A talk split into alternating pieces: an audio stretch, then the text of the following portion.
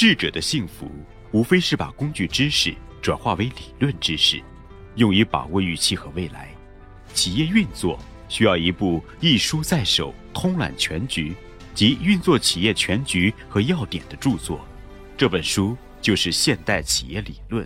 欢迎收听玄宇文化独家出品的《现代企业理论》。作者好，那我们现在来分享这个《现代企业理论》的第七集啊，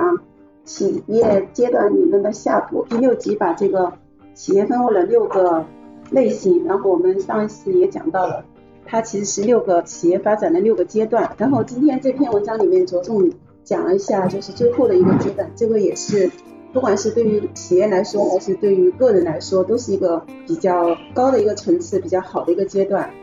是叫战略型的一个企业。然后文章里面也着重的讲到了，就是战略性的企业怎么样来实现，然后结合到我们个人岗位当中的这个工作，这个也是值得大家去思考的地方，如何把自己变为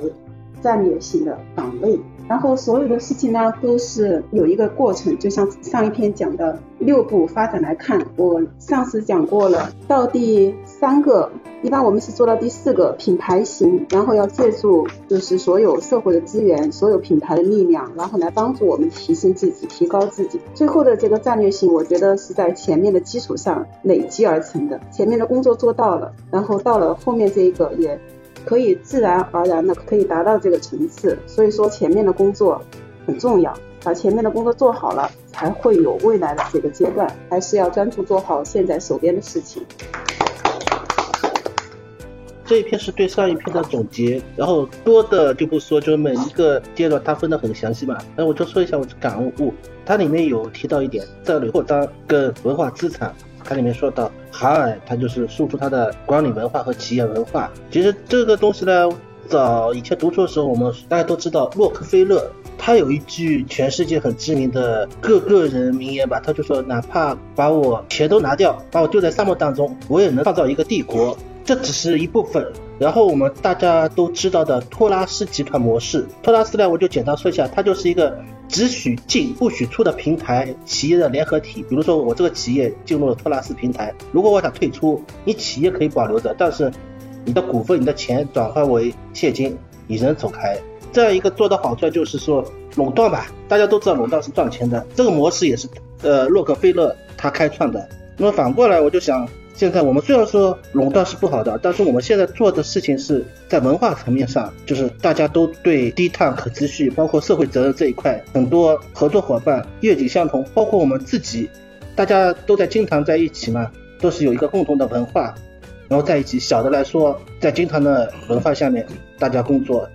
大的来说，金堂的文化整合了其他的一些品牌，包括我们现在一直所说的 H&M、阿迪达斯，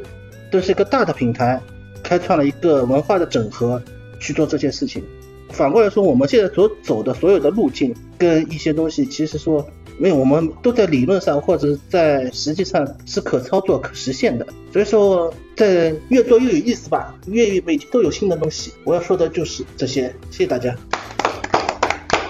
今天这篇企业阶段理论下篇是上一篇的一个句话。嗯，上一篇其实把六个类型的企业类型都讲清楚了，而这一篇呢，其实就是说清楚了怎么由 A 升到 B，由 B 升到 C，就类似于玩游戏的，有点像这个升级打怪的这个感觉。那么，呃，里面的内容我就不说了，大家反正基本上都看过了。我就结合刚才小雷说的，我们结合我们现在工作和这个管理当中出现的问题啊，像那个洛克菲勒，小雷说的是，就是你把我的所有的财产全部都抹零。然后把我放在沙漠里面，我照样能够起一个帝国。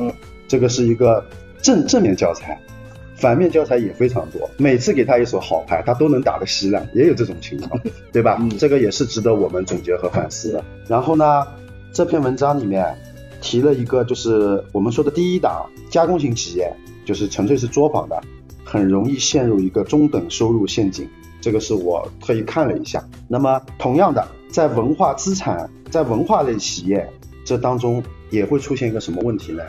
就是夸夸其谈者遍地都是，不干实事，看起来都是在讲文化，但是这个对企业的伤害也是很大的。所以在我们的发展过程中也要避免这一点。它和那个加工型企业当中的中等，我觉得这个危害比中等收入陷阱更大啊！我要讲的就这些，我说完了。这篇其实就论证了我们星期一说的这个不是一个企业的分类，而是一个企业的发展阶段，从加工型企业一直发展到战略型企业，同时它也告诉了我们路径嘛，就是就是包括刚刚所说的这些功能完善、智慧完善、五星资产等等。这些都是从加工型企业一直发展下去的一些路径。然后我觉得呢，我在思考一个问题，就是我们经常说遇到的那些企呃工厂啊，不管还是那些东西，它他们就是前两个那个那个那种类型的企业。但是可能每个企业家他的目的不一样，有的企业家他就是想要把自己的企业发发展壮大，而有的企业他就是想要。赚钱而已。那如果只是赚钱的话，他好像他可能不在乎这个路径是什么样子的，他就觉得他可能在比如说第二档，他就能够赚到他想要的钱了，那他就不需要再发展下去。所以我在想，他这个可能就是这篇文章的呃不，这个这本书的那个主题叫现代企业理论。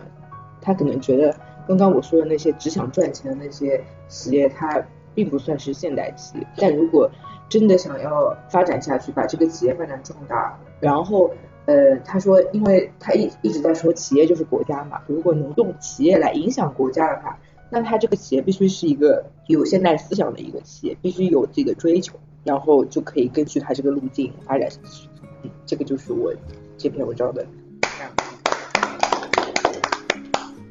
这篇文章呢，我我读了一下，就是说。加工型企业呢是企业发展的初级阶段，那集权型又缺乏那个竞争力，然后呢它也会有一些弊端，然后呢它从各个方面提出了那个企业的一个完善的一个过程，那么就是功能完善、智慧完善，然后还有一些无形资产形成一种竞争力，还有文化系统有自己独特的一些形式，还包括它的战略扩张。它从不同方面提出了企业现代企业发展的一些基本的元素，嗯，这些方面呢是对上一个就是上上篇的一个总结，然后呢也引申了它以下的，比如说现代企业应该就是市场竞争力，还有制度力、科技力、文化力、法治力、规则力、道德力的整合，然后呢具体的一些内容呢下篇也会去详细讲解。那我觉得这个文章的话，我听了之后会是更清晰一些，也就知道现在企业它的一个模型，呃，具体到呃现实当中的话，会更多去理解，就是一个企业它的一个立足点嘛，就像它是以盈利为目的，还是说社会功能啊，还是说文化呀，还是各方面，去更多的去理解企业它的一个发展的一个情况，还有它可能出现的一些问题的。一些情况啊，只是说更多的去理解了一些这些事情，这是我的一些。企业阶段的发展理论是对企业内在特征真正把握，最基础的企战企业战略理念就自己隐含最终。其首先要确定企业的阶段定位，它的战略目标也就清楚。经营性企业的战略目标就是品牌性和企业战略型企业，同时企业家的使命。现在企业企业必必须是市场制度力和科技力、文化力、法治力还有规规规则力、道德力之整合，这里实际上是隐含了企业本质真正的内容。我就在我读了这篇文章，从以下三个方面理解。第一点就是对于企业的本质有一个清晰的了解，真正了解企业的关键。第二点，对企业内在特征要真正把握，确定企业的定位。第三点，根据市场的需求创新自己的产品，做到销售生产一体化，使自己的产品成为品牌，企业成为品牌企，从而增加产品的价值。我就说这些，谢谢大家。